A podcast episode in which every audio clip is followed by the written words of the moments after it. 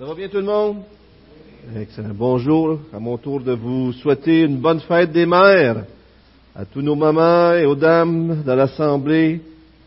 Jésus a dit que nous sommes une famille. Qui est ma famille? Qui est mes, frères, mes sœurs, ma mère? N'est-ce pas ceux qui croient? Vous voulez dire quelque chose, M. Randina?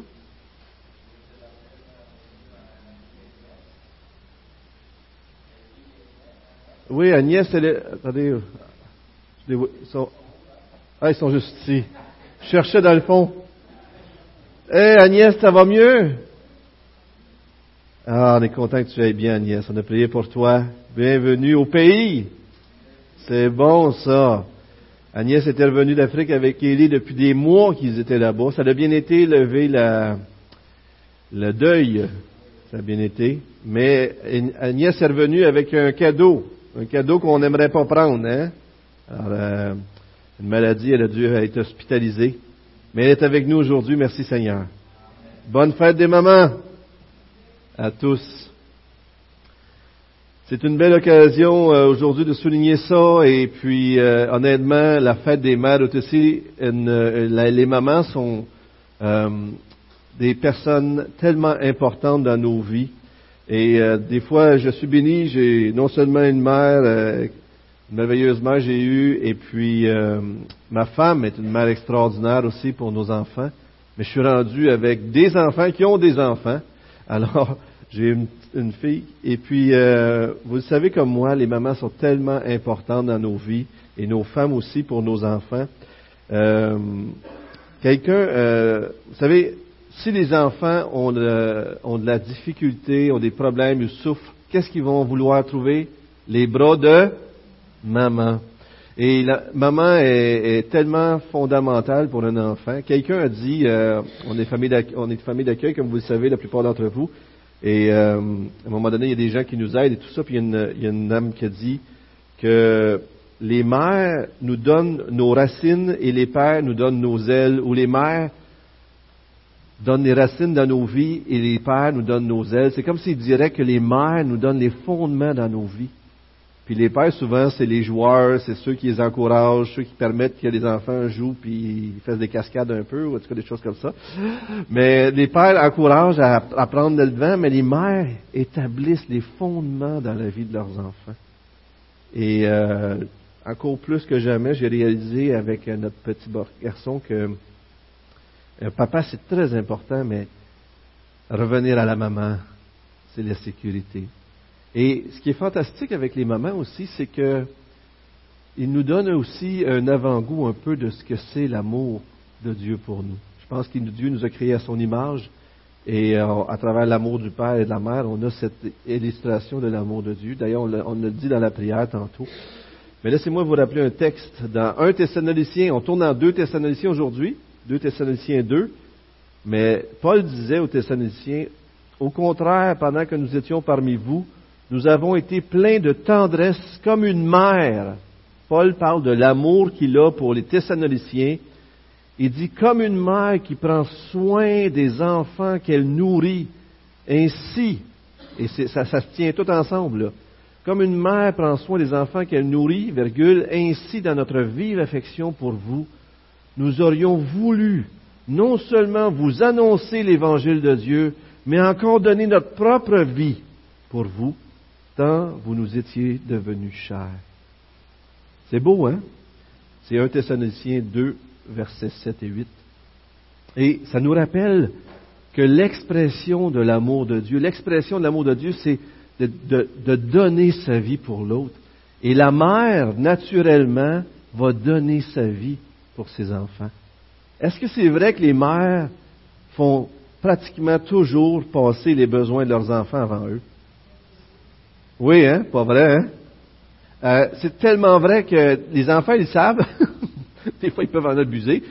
Mais on sait, la mère va être prête à souffrir la grossesse, l'accouchement, prendre son temps, son argent, toutes ses énergies pour prendre soin. Et en cela, les mamans, vous êtes pour nous une illustration de l'amour de Dieu pour son peuple. Tellement que Paul reprend cette illustration-là et il l'applique à l'amour que Dieu lui donne pour les chrétiens.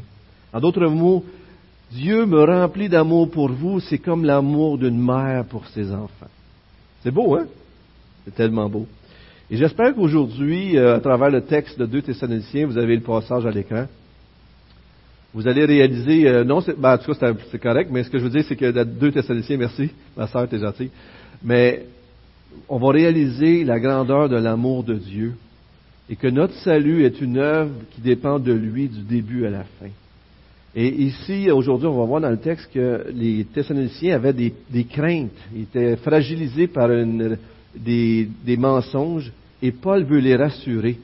Et en, le faisant, j'espère qu'on va réaliser que Dieu nous aime tellement, que tout dépend tellement de lui, que ce salut-là devrait nous donner une paix, et qu'on ne devrait pas être centré sur nous, on le sait bien, mais sur lui, et que notre salut est aussi centré sur lui. Et ça, c'est extraordinaire. Juste avant de continuer, prions si vous voulez bien. Seigneur, on veut te remercier pour euh, cette, grâce qu'on a ce matin d'ouvrir ta parole et de pouvoir l'étudier. Conduis-nous ce matin, soit avec moi, soit avec nous, par nous, Seigneur, par le Saint-Esprit. Et merci, Seigneur, pour le salut que tu nous donnes, le salut que tu as initié, que Jésus-Christ a réalisé à la croix et que le Saint-Esprit applique à nos vies. Sainte Trinité, Seigneur, venez à notre secours, ouvrez notre esprit pour qu'on comprenne les merveilles et les beautés de cet évangile de ta personne, Seigneur Dieu. Et c'est en Jésus qu'on prie. Amen. Amen.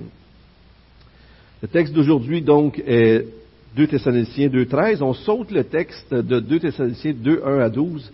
On s'est dit que pour la fête des mères, peut-être ce serait mieux qu'on change de texte, parce que le texte de 2 Thessaloniciens 2.1 à 12 parle de l'impie, de l'homme euh, de l'adversaire, de l'homme du péché, de l'apostasie, du mystère de l'impiété.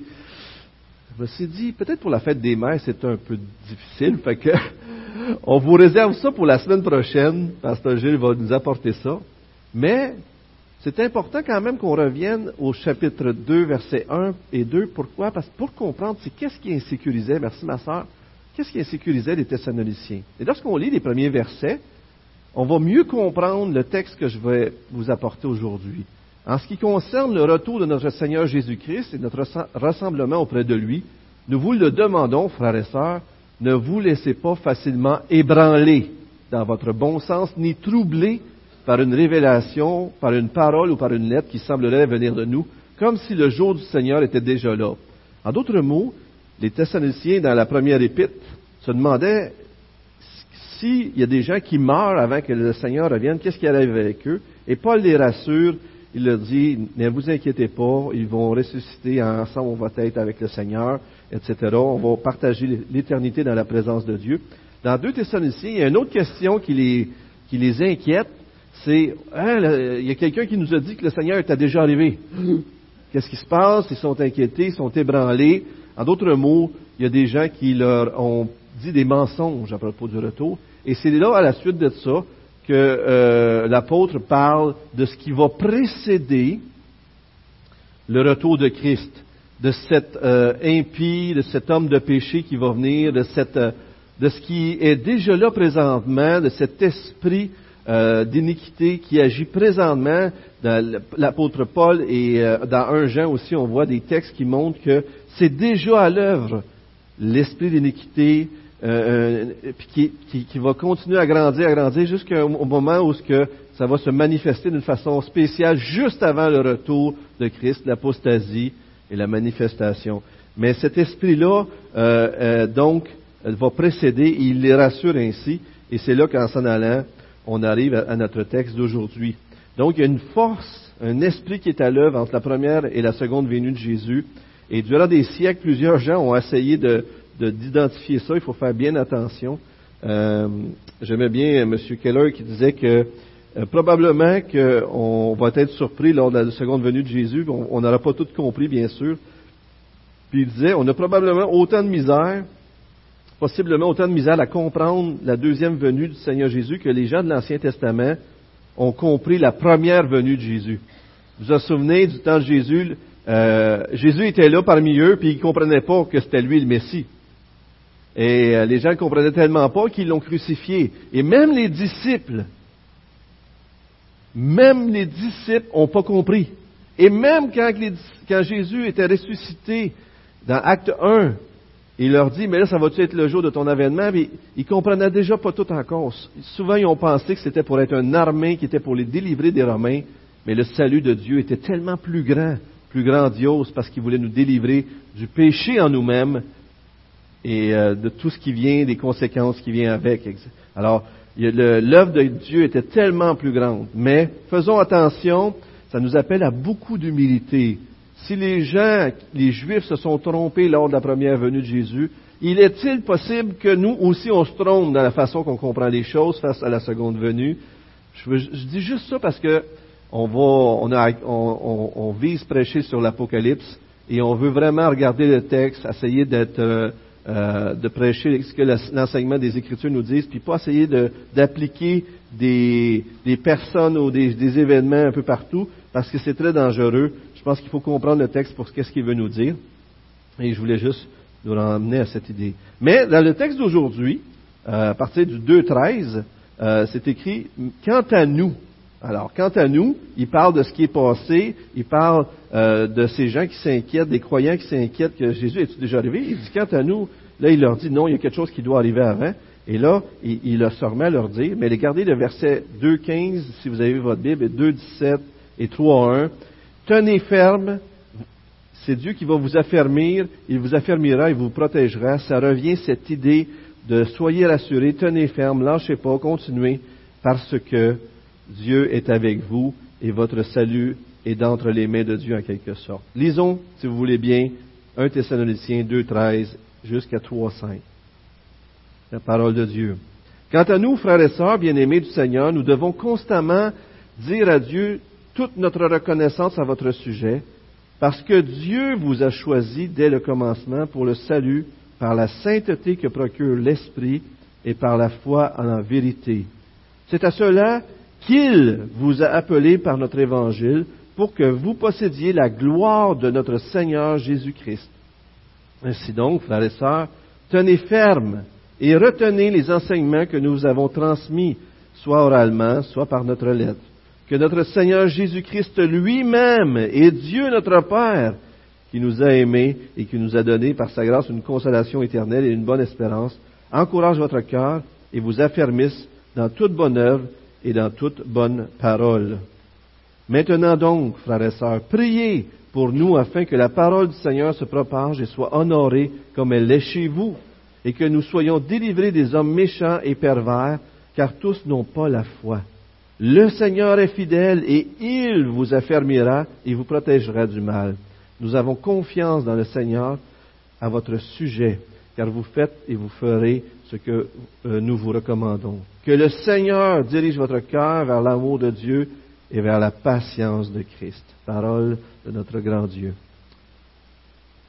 Avez-vous remarqué comment le texte tourne alentour de Dieu, de Dieu, de Dieu, de Dieu? C'est lui qui a fait tout, on dirait, et pas on dirait, c'est lui qui fait tout notre salut du début à la fin, et tout tourne autour de lui. C'est comme si les chrétiens sont insécures et la façon de sécuriser les enfants de Dieu, c'est de tourner le regard vers Dieu, les rassurer en leur rappelant que Dieu est au contrôle de tout.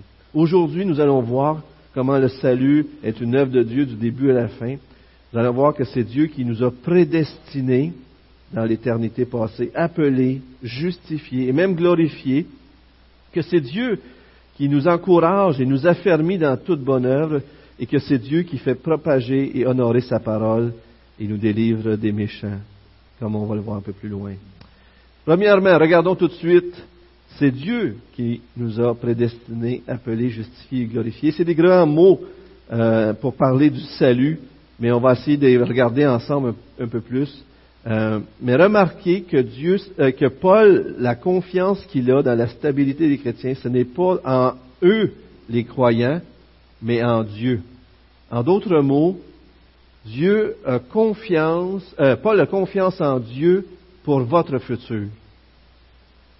Souvent, lorsqu'on peut regarder des gens qui nous entourent, des croyants, on les voit aller, puis on peut se dire, qu'est-ce qui va arriver avec eux? Ils font des mauvaises décisions. Mais s'ils appartiennent à Dieu, pour Paul, c'était simple. Pour Paul, il disait, Dieu a commencé une œuvre dans leur vie, il va la terminer. Dieu est fidèle et c'est sur la fidélité de Dieu que repose votre sécurité. Pas extraordinaire ça? Saviez-vous que vous n'êtes pas entre vos mains, mais que vous êtes entre les mains de Dieu? Vous n'êtes pas entre mes mains, mais vous êtes entre les mains de Dieu. Vous n'êtes pas entre les mains des autres. Vous êtes entre les mains de notre grand Dieu.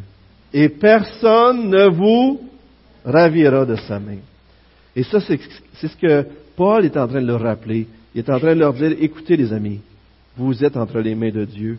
N'ayez pas peur. Soyez en paix, sécurité. Maintenant, ce n'est plus. L'œuvre du salut dépend de Dieu du début à la fin. Remarquez aussi qu'on voit la Trinité dans les deux premiers versets, 2, 13 à 14. Vous avez Dieu qui nous a prédestinés.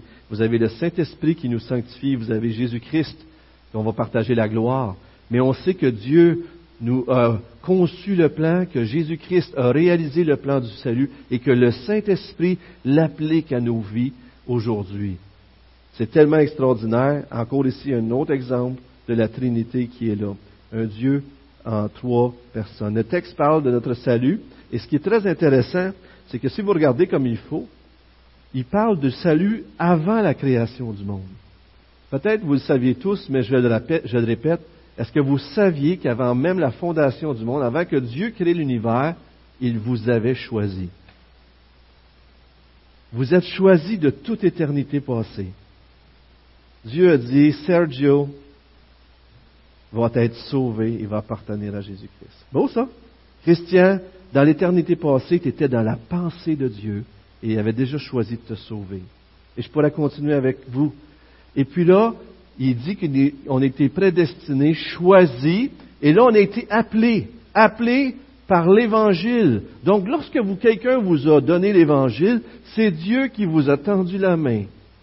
Il vous a choisi dans l'éternité passée, il vous a envoyé l'Évangile, il vous a fait croire en l'Évangile. C'est aussi Dieu qui vous a appelé, qui vous a fait croire par l'Évangile. Et c'est aussi lui qui vous transforme par le Saint-Esprit, qui vous sanctifie, qui vous justifie. Et là, ça termine le passage en disant, pour partager la gloire de Jésus-Christ éternellement. En d'autres mots, Paul est en train de dire que votre salut, de l'éternité passée à l'éternité future, est entre les mains de Dieu. C'est fantastique, vous ne trouvez pas? Êtes-vous content que votre salut ne dépende pas de vous? Est-ce qu'on peut dire oui à ça? Je suis tellement content. Moi, je le perdrais. Vous ne perdriez pas votre salut, vous autres? S'il dépendrait de moi? Mais il ne dépend pas de moi. Il dépend de Jésus-Christ et de l'œuvre à la croix, du Père, du Fils et du Saint-Esprit. Et c'est ce qu'il est en train de dire ici. Et c'est tellement fascinant le chrétien n'a pas à craindre les attaques de l'ennemi, euh, le fils de la perdition, la rébellion qui va venir, l'instabilité du monde, les circonstances, son propre caractère, ses propres faiblesses, parce que nous sommes en sécurité dans les mains de Dieu. C'est fou, hein? Vous avez déjà vécu ça. Euh, vous, travaillez sur votre vie chrétienne, vous voulez être un bon chrétien parce que vous aimez le Seigneur, puis tout ça puis ça marche pas tout le temps, puis terrible, tu sais. Fait que mon coup, tu vis des épreuves, tu vis des choses difficiles, puis après un certain temps, tu commences à réaliser que Dieu est en train de te transformer à travers toutes ces épreuves-là, avec ou malgré toi. Avez-vous déjà réalisé ça? Ça vous dépasse. C'est Dieu qui est à l'œuvre dans votre vie, malgré vous et avec vous, mais c'est lui qui le fait. Même ça, c'est lui qui le fait.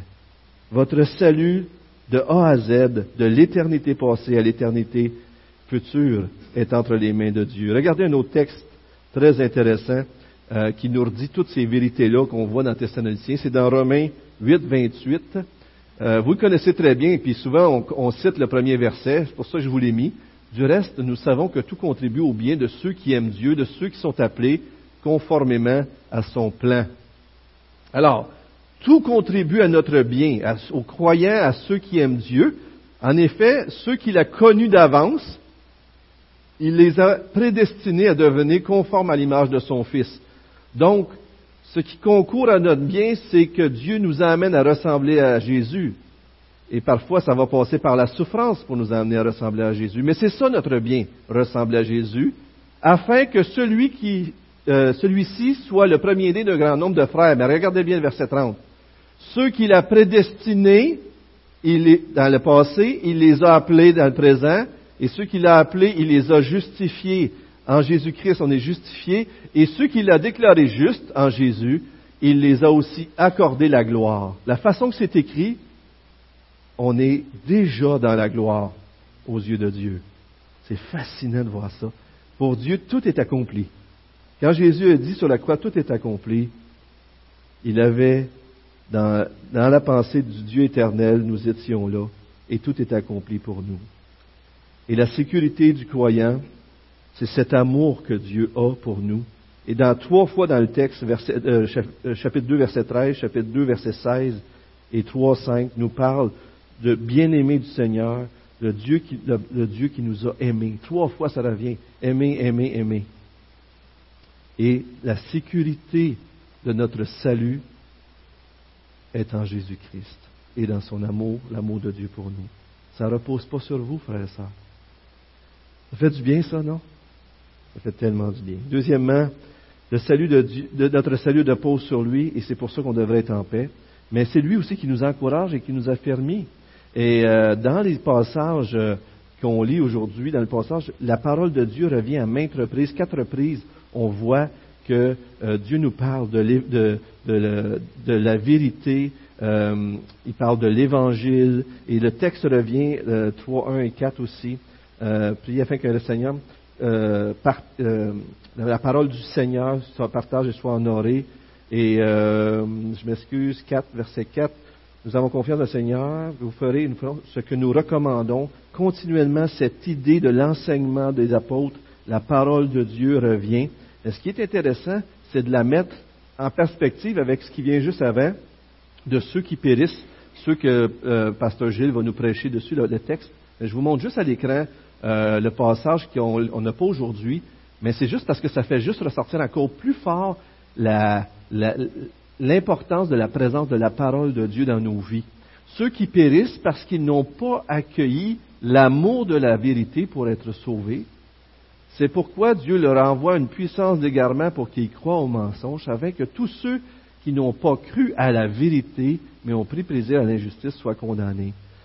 Dans ce texte-là, ça revient continuellement qu'ils ont rejeté la vérité de l'Évangile, ils ont rejeté la vérité sur Jésus-Christ, sur Dieu, et c'est à cause de ça ils sont perdus. C'est fou, hein? Ils ont plein de péchés dans leur vie, mais ce qui fait qu'ils ne sont pas sauvés, c'est qu'ils ne se repentent pas parce qu'ils n'ont pas cru à la vérité. Ils n'ont pas cru à Jésus-Christ. C'est tellement fort. Et on voit dans, dans, les, dans, les, dans les épîtres, dans les Thessaloniciens aussi, on est attaqué de trois façons. Les Thessaloniciens ont été persécutés à cause de leur foi physiquement, mais il y a la tentation morale aussi, bien sûr, on va le voir avec Steve dans deux semaines, et on l'a vu avant aussi. Et les faux enseignements, et c'est ce qu'on parle aujourd'hui, c'est qu'il y a des faux enseignements qui attaquaient, et la façon, le remède et la protection contre les faux enseignements, c'est quoi? L'Évangile, la vérité. Et, c'est très intéressant que le verset 15 nous dit de, tenir ferme et de retenir. John Stott, il dit que c'est comme une image, euh, euh, on est dans une tempête, puis on veut s'agripper solidement au sol, puis on veut être solide. Là. Mais c'est pas juste ça. Il donne deux termes. Il dit tenir ferme, mais s'agripper en plus. Fait c'est comme une emphase pour dire, faites tout, c'est comme pour sauver ta vie. Accroche-toi, tiens-toi ferme, solidement enraciné dans la parole de Dieu, dans la vérité, pour ne pas te laisser éloigner dans le mensonge. Est-ce que vous croyez qu'on est exposé au mensonge aujourd'hui? De quelle façon on est exposé au mensonge? Toutes sortes de choses. La télévision, la radio, les gens qui nous entourent, les revues, euh, toutes sortes de choses, les publicités. C'est partout, partout, continuellement des attaques. Benoît, tu voulais dire quelque chose? Internet, partout, partout. Des fois, il y a des bonnes choses sur Internet, c'est pas ça que je veux dire, mais des fois, il y a des mauvaises choses? Il y en a aussi, hein, pas mal, hein? Il y a toutes sortes de choses qui nous entourent. Le mensonge nous attaque continuellement. Qu'est-ce qu'on doit faire pour se protéger de ça? Qu'est-ce qu'on doit faire? Résister, fuir, mais s'attacher à l'Évangile, lire la parole. Donc, on doit s'attacher à la vérité. Qu'est-ce qu'on doit faire pour être sauvé du mensonge? Merci, je vais vous le faire répéter, OK? Si vous retenez ça, c'est très bon. Le mensonge vous attaque de tous les côtés. Qu'est-ce que vous devez faire pour ne pas tomber dans le mensonge? Et comment qu'on fait ça? On lit la parole de Dieu, on s'y attache, et c'est marqué frères et sœurs. C'est tellement beau. Toute seule, des fois, on peut lire la parole puis la tordre, pas vrai? Mais l'Église est la colonne et l'appui de la vérité. C'est pour ça qu'on doit vivre l'Évangile, la lire, la comprendre en communauté, parce que Dieu est tellement grand et l'Évangile est tellement extraordinaire qu'on ne peut pas comprendre ça toute seule. Vous n'êtes pas capable, je ne suis pas capable de comprendre Dieu et l'Évangile toute seule. Est-ce que vous croyez ça? J'ai besoin de vous pour comprendre l'Évangile. On a besoin les uns des autres. Et c'est tellement important. Mais euh, McConnell, c'est un conférencier que j'ai écouté dernièrement, puis il, travaille auprès des démunis, des gens qui ont des dépendances de drogue et toutes sortes de choses de même. Puis là, dans ce temps-là, tu peux te demander, mais par quel péché tu commences dans la vie d'un nouveau disciple? Euh, qu'est-ce que tu vas gérer en premier? Puis lui, il fait ça très simple, la formation de disciple. Il dit, former un disciple. Savez-vous comment former un disciple? Faites-lui lire la parole de Dieu. Le premier signe d'une vie spirituelle dans la vie d'une personne, il dit, c'est la soif et l'amour de la parole de Dieu. Amen. Et s'il lit la parole de Dieu, le Saint-Esprit va utiliser sa parole, Dieu va être fidèle à son évangile, il va convaincre de péché, de justice et de jugement. La personne qui est sauvée a le Saint-Esprit et il va lui montrer des péchés. C'est vrai que c'est comme ça?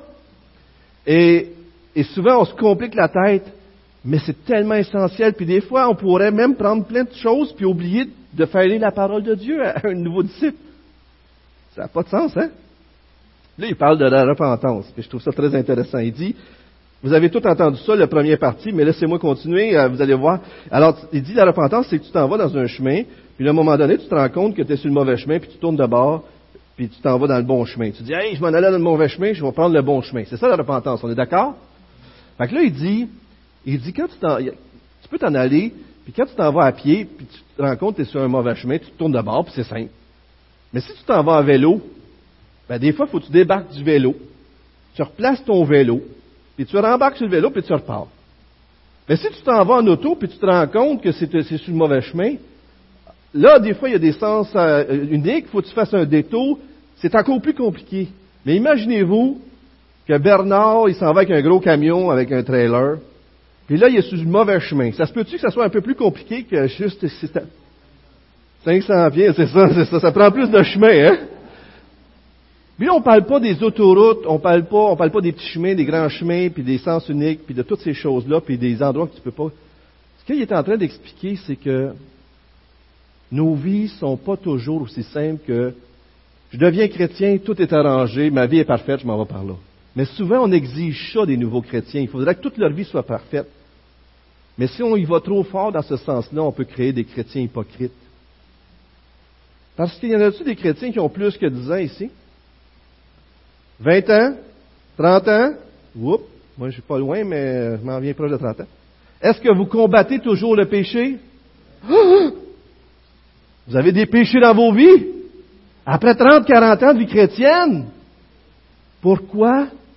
Parce qu'il y a des habitudes, il y a des idoles, il y a des choses dans notre vie. Puis des fois, moi, je blasphémais, puis quand je me suis converti, Seigneur m'a libéré de ça, puis mais il y a d'autres choses que tu t'en vas, puis c'est pas juste une marche que tu tournes de même. Il y a d'autres choses qu'il faut que tu prennes des grands détours. Puis il faut être patient les uns avec les autres, mais il faut que la parole de Dieu soit dans nos vies. Il faut que le Saint-Esprit puisse y travailler. Troisièmement, on a parlé que Dieu, de, l'éternité passée à l'éternité future, est au centre de nos vies. C'est lui qui a le salut tout dans ses mains. Et notre vie devrait être centrée sur lui pour trouver la paix. C'est lui qui nous encourage et nous affermit, même si des fois ça prend du temps, même si des fois il y a des chemins, il est à l'œuvre dans nos vies. si on lit la parole, si on la place au centre de nos vies, il continue. Mais Dieu veut aussi qu'on soit centré sur lui. En étant, en étant centré sur lui, on va être centré sur les autres. Et on arrive dans le passage du chapitre 3, verset, les, deux premiers versets. Et Paul dit, priez pour nous. C'est très intéressant pour que la parole se répande et soit honorée. Et euh, la parole du Seigneur. Et là, il tourne vers les autres. Non seulement vous devez euh, avoir confiance en Dieu, trouver votre paix en Dieu. Non seulement vous devez être ferme et être affermi dans la parole et porter du fruit pour la gloire de Dieu, mais priez pour que cette parole-là, comme elle a été répandue chez vous, l'Évangile est arrivé chez les Thessaloniciens et elle avait été honorée. En d'autres mots, elle avait été obéie, reçue, crue.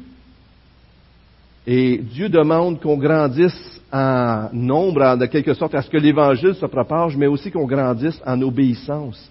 Et on voit ici cette idée-là. C'est très intéressant parce que Paul, c'est des nouveaux chrétiens euh, de pas si longue date que ça, peut-être quelques mois, euh, quelques années maximum, mais au début, il, avait, il est resté là trois semaines dans les actes à peu près, puis il est reparti. Fait la deuxième lettre, je ne sais pas combien de temps ça l'a pris exactement, mais c'est des jeunes chrétiens, et il leur dit, priez pour moi. Paul ne se voyait pas supérieur à eux. Il voyait qu'ils étaient tous ensemble, des frères et sœurs, qui avaient tout accès au Dieu de l'univers et qui pouvaient prier les uns pour les autres. Paul priait pour eux et il leur disait, priez pour moi. Et la prière, savez-vous qu'est-ce que ça fait la prière? Avez-vous déjà prié avec des gens régulièrement? Ça fait quoi? Ça nous unit, hein? ça nous. C'est comme si on rentre dans une intimité, dans un lieu saint de, la personne. Puis là, la personne s'exprime devant Dieu. Puis là, ensemble, on prie, on a le même esprit, on est unis par les mêmes euh, affections, intentions et requêtes. Et puis là, ça nous fait grandir. Et ici, Paul a cette humilité de dire, priez pour moi, afin que la parole se répande comme un coureur et qu'elle soit couronnée comme celui qui a gagné et que la parole soit crue. Et c'est tellement beau de voir ça euh, dans cette idée-là. Et, euh, la prière aussi démontre que c'est pas seulement euh, un combat à travers un message, le contenu d'un message, mais Paul s'inquiétait de sa réception et de la réalité du combat spirituel. Il réalisait, la prière faisait comprendre que dans le fond, ça dépend de Dieu. Quelqu'un a semé, quelqu'un d'autre a arrosé, mais c'est qui qui fait croître? C'est Dieu. Peu importe ce que vous faites, on devrait arroser ça de prière continuellement et prier ensemble les uns pour les autres pour que Dieu soit à l'œuvre. Parce que Dieu veut utiliser sa parole, mais il veut répondre à ses promesses lorsqu'on va vers lui dans la prière et, il, y répond, c'est là qu'il est honoré. C'est l'œuvre de Dieu du début à la fin, encore une fois. Et ici, c'est quand même intéressant, il dit afin que je sois délivré des hommes méchants, parce que tous n'ont pas cru. Et c'était intéressant parce qu'il y a le message, il y a sa réception, et euh, il y a aussi le combat spirituel. Donc, en d'autres mots, il y a des gens qui vont résister à l'Évangile. Vous avez peut-être déjà connu ça. Vous avez connu ça? des gens qui résistent à l'Évangile. Vous savez, au Québec, on connaît ça très peu par rapport à d'autres dans le monde. Selon l'index mondial de la persécution de 2018, euh, le, site Porte Ouverte dit qu'il y a 3066 chrétiens qui ont été tués pour leur foi, euh, tués dans la dernière année, et 793 églises ciblées et 1922 chrétiens détenus. Des fois, on n'est pas conscient de ça, nous autres, en Amérique du Nord. On dirait qu'on est dans une bulle. Il nous arrive rien. Mais est-ce que ça pourrait tourner au Québec? Est-ce que vous croyez qu'à un moment donné, on pourrait faire un flip, là, pouf! Puis là, là, tous les chrétiens, là, c'est tous des, des pas bons, puis des pas gentils, puis tout ça. Vous croyez-vous? Vous savez, ça serait juste normal, quasiment. On est dans le monde, dans un monde, si, Jésus-Christ a été crucifié, ses disciples vont-ils être persécutés? Il faut s'y attendre.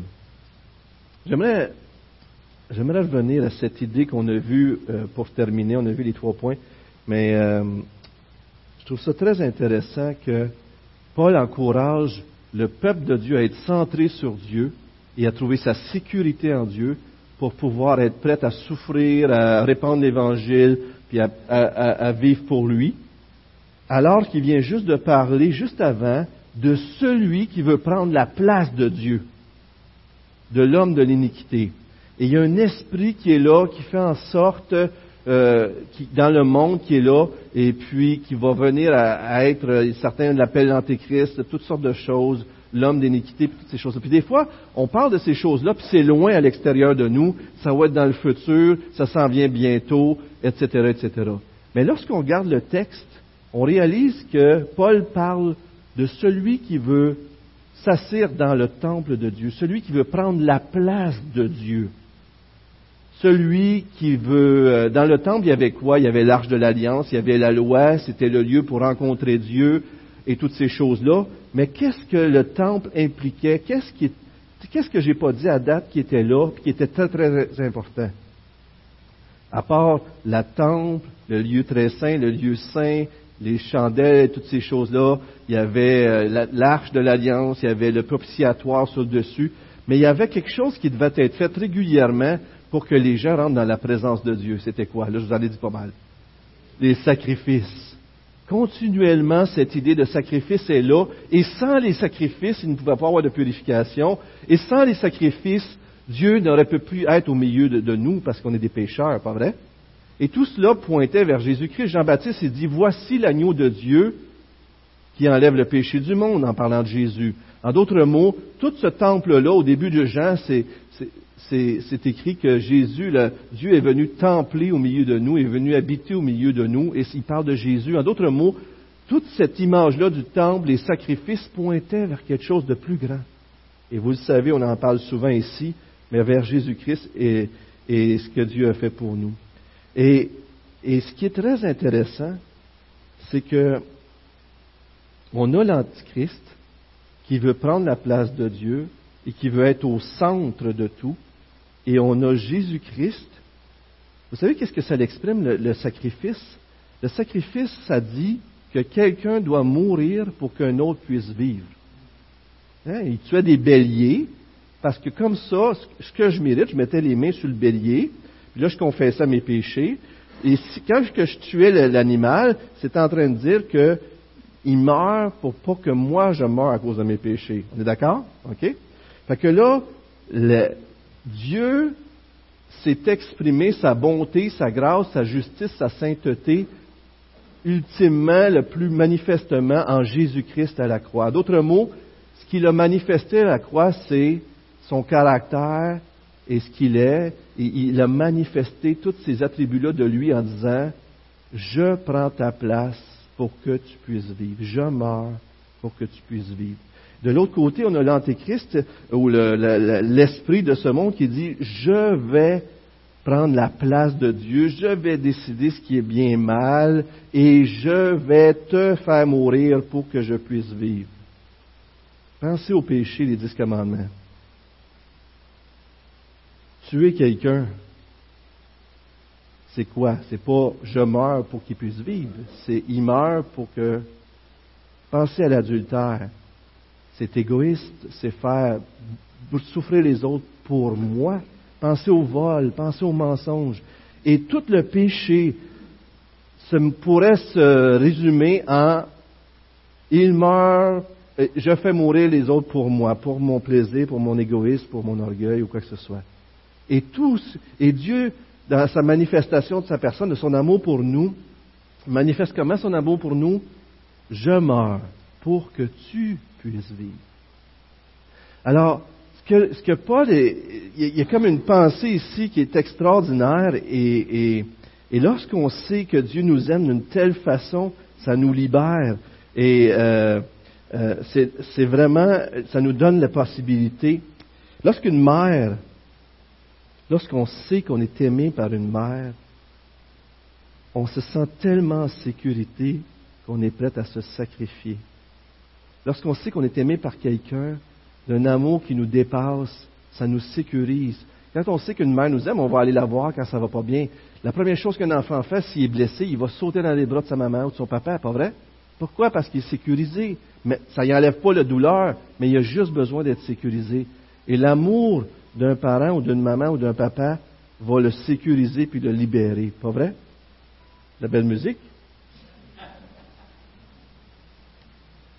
Mais ce que, ce que j'essaie de faire, je sais que c'est un peu compliqué là, mais c'est que des fois on voit la venue de l'Antéchrist et toutes ces choses-là loin.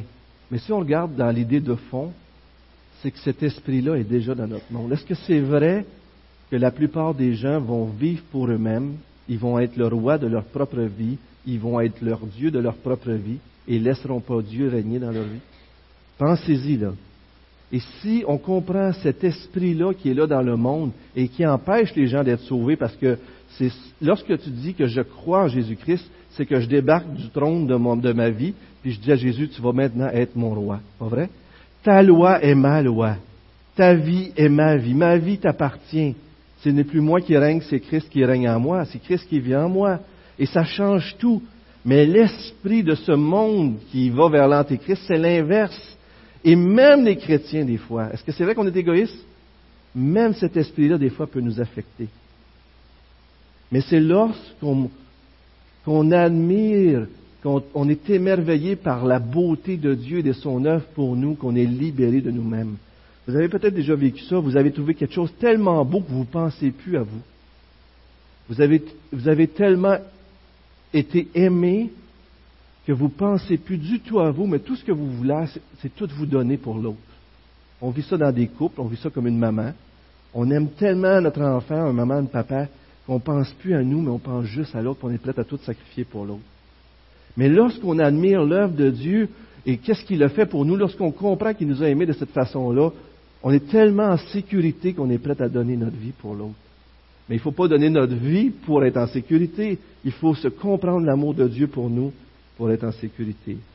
Vous savez, il y a Tim Keller qui raconte ces, réflexions-là, puis qui parle d'une illustration. Euh, l'illustration, c'est qu'il y a un professeur dans le milieu séculier qui a demandé aux étudiants de lire le Sermon sur la montagne. Je termine avec ça. Et puis, euh, l'idée qui vient avec ça, c'est que les, gens, c'était des non-croyants, fait qu'ils ont lu le Sermon sur la montagne. Comment est-ce que vous pensez qu'ils ont réagi à tout ça? Steve, dis-les pas. Steve connaît l'histoire, il l'a raconté, il l'avait vu. Est-ce que, comment les gens peuvent lire le Sermon sur la montagne des non-croyants? Quelle est leur réaction? Ils n'ont pas aimé ça. Ils ont détesté ça. Pourquoi? Parce que pour eux, la loi les fait sentir coupables. Il faut qu'ils soient parfaits selon Dieu. Et lorsqu'ils lisent la loi, ils se sentent coupables. Ils sont des gens qui rejettent la loi. Donc quand ils la lisent, ils ne l'aiment pas. C'est une des preuves, si on lit la loi puis qu'on la rejette, que l'Esprit de Christ est probablement pas en nous. Parce que lorsque vous êtes chrétien, lorsque vous avez reçu Jésus-Christ, lorsque la grâce vous habite, vous lisez la loi et vous en faites vos délices. N'est-ce pas vrai? Parce que la loi nous vous parle du caractère du Dieu qui vous a sauvé. La loi vous parle de ce que Jésus-Christ, dans sa vie parfaite, a vécu pour vous. La loi vous parle de la grandeur de Dieu, de sa beauté, de comment il est merveilleux et lorsque vous, vous vous comparez à la loi, vous n'êtes pas à la hauteur, mais Jésus-Christ a été à la hauteur pour vous pour que vous puissiez être sauvés. Alors lorsque vous lisez la Bible et la loi, waouh! Mais c'est encore là une façon de voir si Dieu est dans nos vies ou pas. Et Paul, il vient de parler de l'Antéchrist et de cet esprit-là. Et il arrive, puis il parle aux chrétiens, il leur dit, reposez-vous sur Dieu, tout est excentré sur Dieu, votre salut est sur Dieu, votre sécurité est en Dieu, et même à cause que vous êtes en Dieu, vous pouvez faire propager, souffrir pour Christ, être prêt à payer le prix, parce que vous êtes en sécurité dans mes mains. Et en même temps, cette réflexion-là nous amène à voir, est-ce que c'est l'Esprit de Christ qui nous anime, ou est-ce que c'est l'Esprit de l'ennemi? Et si si aujourd'hui vous réfléchissez à tout cela et vous dites, j'ai jamais aimé la loi, ben peut-être c'est un bon moment de réfléchir, est-ce que Jésus est dans ma vie? Et même les chrétiens, des fois, n'aiment pas la loi quand ils détournent le regard de Jésus-Christ. Mais tournons les regards vers lui et trouvons plaisir en lui. Seigneur, merci pour ce temps ce matin dans ta parole. Seigneur, que tu puisses bénir ta parole dans nos vies.